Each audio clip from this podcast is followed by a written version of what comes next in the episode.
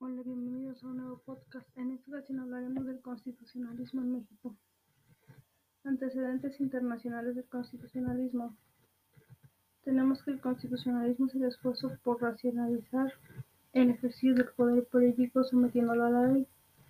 Es la pretensión de que equivale a transformar la fuerza, la coerción, en una facultad regulada por normas jurídicas. En Grecia tenemos que es más recordada por su época clásica, y la filosofía política de sus grandes pensadores o la organización política constitucional de la poligriega. Esta tuvo su primera constitución que fue llamada Constitución Temporal de Grecia. En Inglaterra tenemos que el constitucionalismo liberal también es conocido como con el nombre del movimiento constitucionalista o constitucionalismo clásico y surge a finales del siglo XVIII. En Estados Unidos tenemos se rige por el régimen de división de los poderes, la creación de un poder judicial independiente, la dualidad de cámaras legislativas, la unidad del ejecutivo, el ejercicio del gobierno limitado y la adopción del sistema representativo. En España la constitución llega un poco tardía, esta es la constitución gaditana. Esta afronta los retos de regir a fenómenos poblacionales y territoriales.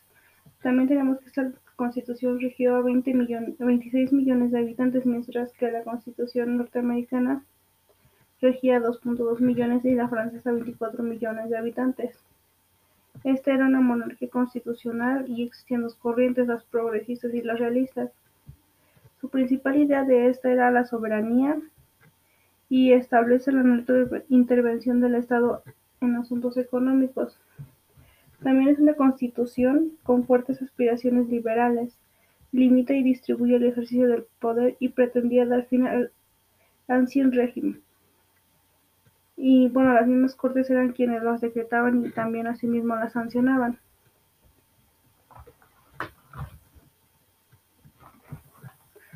El siguiente tema es desarrollo constitucional en México. En este tema tenemos que la independencia de México fue la consecuencia de un proceso político y social resuelto con armas. Esto puso fin al dominio español con la mayor parte de los territorios de Nueva España. Los antecedentes del inicio de la independencia de México tenemos dos antecedentes que serían los factores externos y los factores internos. Como factores externos tenemos que son aquellos que sucedieron en otras partes del mundo y que afectaron a la Nueva España. Entre estos están la Ilustración, la Revolución Francesa, la independencia de las Trece Colonias, la Revolución Francesa y la invasión francesa a España. Por otro lado tenemos los factores internos, que estos son los que sucedieron dentro del país o que lo afectaron de una manera directa.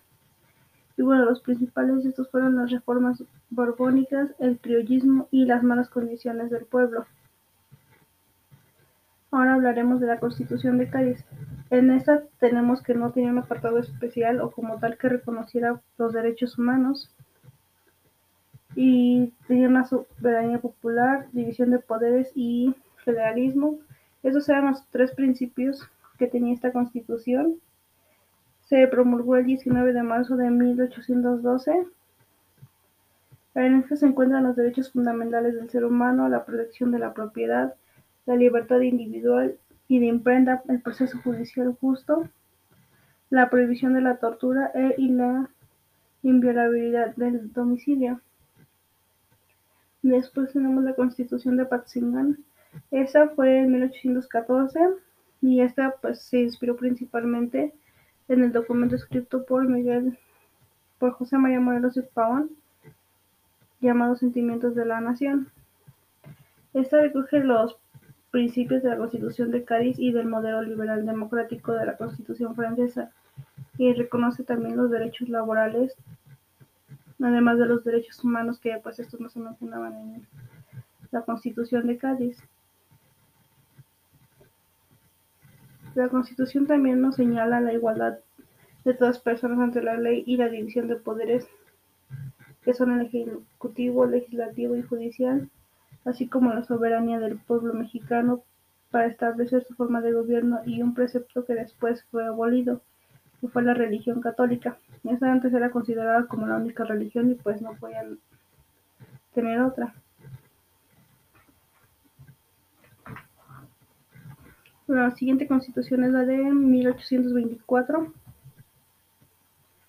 En esta tenemos que es la Constitución Federal de los Estados Unidos Mexicanos y permanece vigente desde octubre de 1824 hasta el 29 de diciembre de 1836, cuando fue sustituida por una constitución centralista.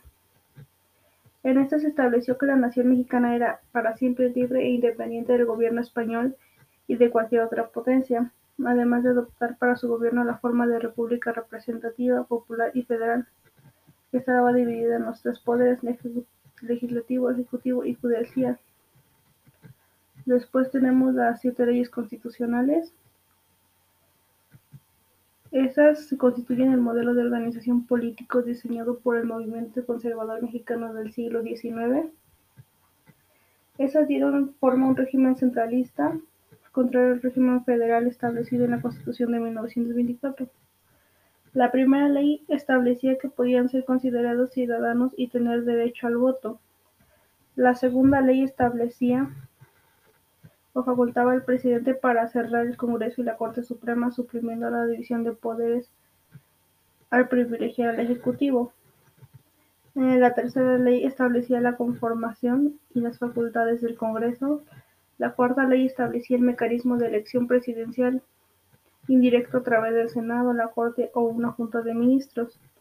La quinta ley regulaba el modo de elección de los miembros de la Suprema Corte de Justicia. La sexta ley nos introducía el cambio más radical, que será la división territorial, el régimen centralista, y los estados desaparecían y pasaban a ser departamentos controlados desde el poder central y con gobernadores designados por el presidente de la República. La séptima ley pues era en esencia la prohibición de alterar o cuestionar los artículos anteriores por un lapso de seis años a partir de su promulgación. Estas leyes terminaron siendo derogadas durante la época de la intervención estadounidense en el año de 1847. Después tenemos lo que son las bases orgánicas de 1843. En eso tenemos que en enero de 1839 Santana regresó a México y de inmediato envió al Congreso un proyecto de iniciativa de reformas constitucionales. Y el 12 de junio de 1943 se sancionaron las bases orgánicas de la República Mexicana. Ese tenía 202 artículos y 11 títulos. Y bueno, se publicaron el 22 y por estas bases robustecieron los principios conservadores signados de 1836. Y bueno, no obstante, Mariano Paredes y Avillaga lanzó el 14 de diciembre de 1845 el Plan de San Luis, que se destituyó el presidente José Joaquín Herrera y convocó a un congreso extraordinario. Después tenemos la Constitución de 1857 esta tenía un espíritu liberal y su promulgación fue muy polémica, porque pues ya iba en contra de los intereses de la Iglesia y de los sectores conservadores de la sociedad. Esto impulsó al Partido Conservador que se opuso a su aprobación y bueno, esto desencadenó, desencadenó la polarización social y los enfrentamientos políticos que luego dieron pie a la Guerra de Reforma o a la Guerra de los Tres Años, que duró de 1858 a 1861. Esta fue encabezada por Benito Juárez.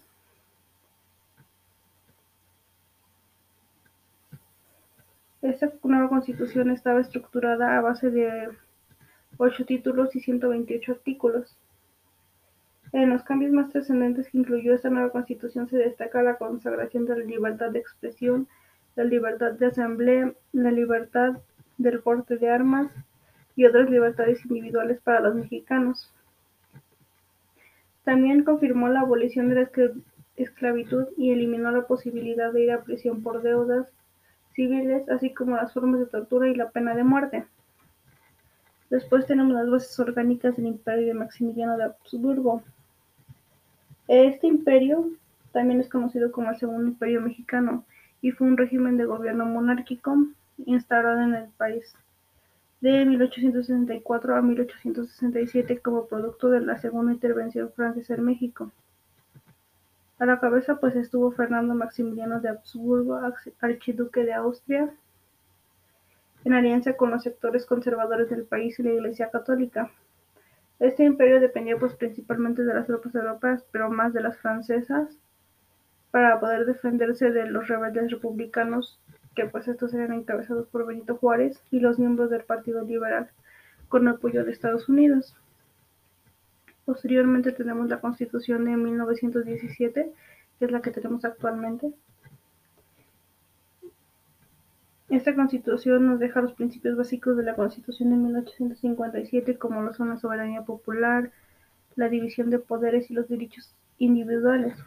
Además, también se agregaron los derechos sociales que colocaron a la Constitución mexicana como la pionera en materia a nivel mundial al reconocer los derechos de los campesinos, trabajadores y en materia de educación. Esta Constitución ha tenido diversas reformas en materia de amparo y derechos humanos. Y bueno, la mayor de ellas ha sido el 10 de junio de 2011, por medio de la cual se constitucionaliza el término de derechos humanos y se otorga un rango prevalente a los tratados internacionales en la materia. Esta es considerada la Carta Magna o norma fundamental que organiza política legal y jurídicamente a la nación mexicana en la actualidad, así como rige los términos de la separación de los poderes públicos y define los procedimientos para elección de las autoridades. Esta pues fue promulgada a principios del siglo XX y bueno, el Congreso Constituyente inició sus funciones en Santiago de Querétaro el 1 de diciembre de 1916 y contó con diputados y constituyentes de todos los estados del país. La Constitución se promulgó definitivamente el 5 de febrero de 1917 con el nombre oficial de la Constitución Política de los Estados Unidos Mexicanos. Y bueno, esta Constitución se compone principalmente de 136 artículos, 9 títulos y 19 transitorios. Bueno, todo esto se divide en dos partes. La primera que es la dogmática que abarca los primeros 38 artículos y en ellos nos establece los derechos y obligaciones de los ciudadanos. Y en la segunda parte que es la orgánica que abarca los últimos 98 artículos restantes y estipula la organización de los poderes del Estado.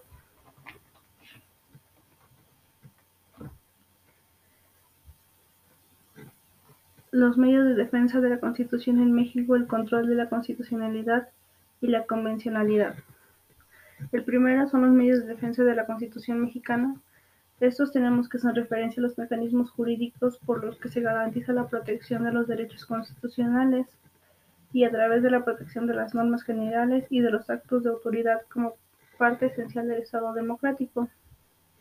Estos pues son instrumentos jurídicos con los cuales se busca defender el orden constitucional creado por la Constitución Política de los Estados Unidos Mexicanos. Eh, primero sería el juicio de amparo. Este es el medio más utilizado para dar solución a controversias entre normas generales y actos u omisiones de autoridades que sean contrarias a la ley. Después tenemos la Declaratoria General de Inconstitucionalidad. En esta pues nos dice que tenemos dos maneras de generar esta declaratoria de inconstitucionalidad.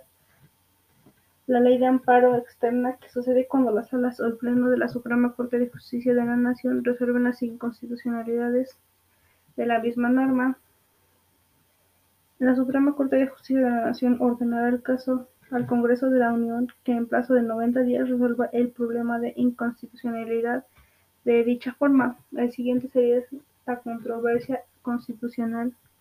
Esta tiene por objetivo resolver los conflictos competenciales que surgen cuando entidades, poderes u órganos reclaman su posición para conocer la misma causa o materia. La siguiente es la acción de inconstitucionalidad. Esta, bueno, su principal objetivo es el juicio de control de constitucionalidad, que es justamente revisar que las normas jurídicas secundarias y los actos de las autoridades respeten la Constitución.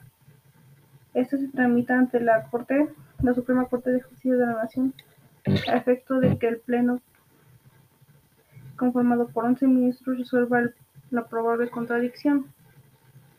Para promover esta acción no es necesario que exista un daño específico, El solo hecho de ser contradictorio y afectar la Constitución es suficiente para esto. La siguiente es recomendaciones de la Comisión Nacional de los Derechos Humanos. Eh, la Constitución Política de México tiene la facultad para darle a la CNDH para que pueda realizar investigaciones correspondientes y determinar si se trata de una violación grave a los derechos humanos, por lo cual emitirá un proyecto de recomendación en el que se analizarán los hechos con la finalidad de determinar si la autoridad violó o no los derechos humanos que sean motivo de investigación. Y bueno, para investigar la o para poder determinar la gravedad de la violación, es importante valorar la participación del Estado al ser actos cometidos por agentes estatales o con el consentimiento, tolerancia o apoyo del, apoyo del Estado. En el siguiente medios de control constitucionalidad en materia electoral y bueno, su objetivo es garantizar la seguridad jurídica de procesos electorales mediante la solución en forma definitiva de las impugnaciones contra actos y resoluciones de autoridades electorales. En esta, el Tribunal Electoral del Poder Judicial de la Federación debe resolver de forma definitiva los medios de control constitucional en materia electoral a través del juicio para la protección de los derechos político-electorales de los ciudadanos. El último es el juicio político. Este es uno de los medios de control constitucional no jurisdiccional toda vez que se observa en el ámbito del Poder Judicial, su trámite corresponde al Congreso Federal, y este involucra un proceso formalmente legislativo y materialmente jurisdiccional. Su objetivo es el análisis y la investigación de las conductas de los servidores públicos cuando en ejercicio de sus funciones incurran en actos u omisiones que vulneren los intereses públicos fundamentales de la nación y bueno, el citado procedimiento solo tendrá que iniciarse durante el tiempo en el que el servidor público denunciado se encuentre en función de su cargo. El siguiente tema son reformas constitucionales del 6 y del 10 de junio del 2011. El 6 y 10 de junio pues, se publicaron en el diario oficial de la Federación dos reformas a la Constitución que significaron un cambio sustancial en el entendimiento y la protección de los derechos humanos. El primero, que son las reformas constitucionales del 6 de junio de 2011. En estas reformas se modificaron artículos que regulan el juicio de amparo. Y bueno, algunos de los cambios que pueden destacarse son los siguientes. Se amplió la procedencia del amparo por violaciones a los derechos humanos reconocidos en los tratados internacionales de los que el Estado mexicano sea parte. Se introdujo el amparo adhesivo, se estableció la posibilidad de promover el juicio de amparo, a quien cuente con interés legítimo. El otro sería reformas constitucionales del 10 de junio de 2011. Esta reforma fue publicada el 10 de junio y modificó de manera sustantiva 11 artículos constitucionales para fortalecer la protección de los derechos humanos y forzar su mecanismo de garantía.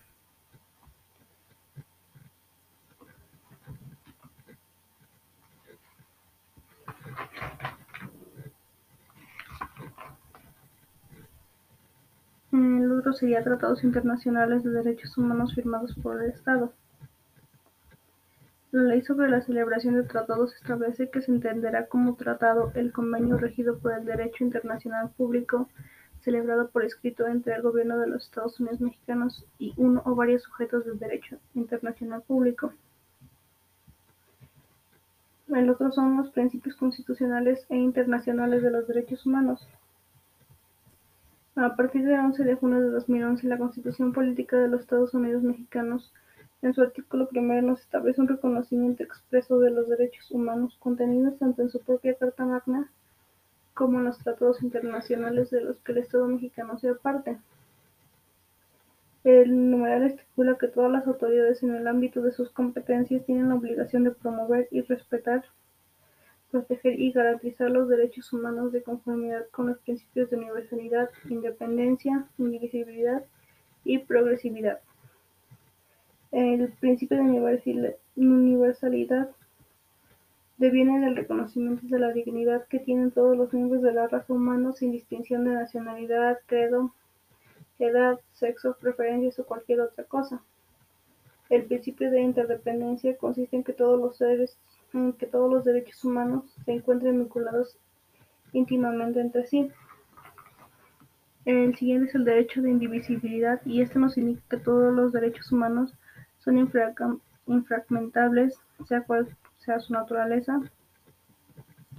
El siguiente es el principio de progresividad y esto nos establece la obligación del Estado de generar en cada momento histórico una mayor y mejor protección y garantía de los derechos humanos, de tal forma que siempre estén en constante evolución y bajo ninguna justificación en retroceso.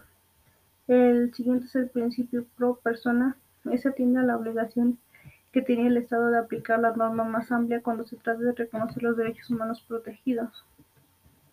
El último principio es el principio de interpretación, y este refiere que cuando se interpreten las normas constitucionales se puedan utilizar las normas de derechos humanos contenidas en los tratados internacionales en los que México se aparten, con el propósito de ofrecer una mayor protección a las personas. El siguiente tema es el control de constitucionalidad y control de convencionalidad. El concepto de convencionalidad se encuentra dentro del concepto de constitucionalidad y este consiste en hacer valer el principio de supremacía constitucional a través de su defensa para que los juzgadores no deban aplicar normas que vayan en contra de ella y verifiquen así si las normas contradicen la Constitución y el control constitucional también implica el deber de proteger los derechos fundamentales establecidos en nuestra Constitución. El control de convencionalidad es un principio articulado con estándares y reglas provenientes de sentencias de tribunales internacionales, con el derecho interno y con la garantía de acceso a la justicia. El otro tema son garantías de los derechos humanos.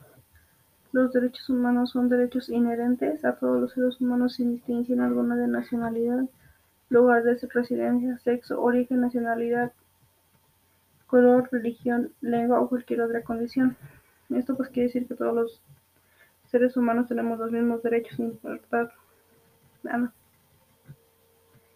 Ignacio Bourgois nos dice que los garantías individuales son en concreto medios jurídicos de protección, defensa, o salvaguarda de los derechos del hombre en primer término, por lo que esos derechos son jurídicamente resguardados y tutelados por la Constitución y el sistema jurídico mexicano. Estos se encuentran en los primeros 29 artículos. Las, las características son universales, que esto quiere decir que son para todos. Las inalienables, que no se pueden cambiar, vender o quitar imprescriptibles que no se pueden extinguir ni se pueden perder, irrenunciables que no puedes renunciar a ellos, y limitativos del poder del Estado. Esto quiere decir que el Estado pues, no tiene ningún poder sobre ellas. Bueno, las garantías se clasifican en grupos. El primero sería de igualdad. Este implica la eliminación en toda distinción entre individuos como raza, nacionalidad, religión, posición económica, etc de libertad, esta asegura la capacidad jurídica para el actuar libre de convenir en sociedad, de propiedad. En este paso está nada más el artículo 27, que nos establece que las tierras y aguas nacionales pertenecen originalmente a la nación y la cual posee el derecho de transmitir el dominio de particulares, constituyendo así la propiedad privada. Y el último que es la seguridad jurídica, que estos son derechos que protegen a los gobernados, su familia y sus pertenencias ante la autoridad. Bueno, eso sería todo. Muchas gracias.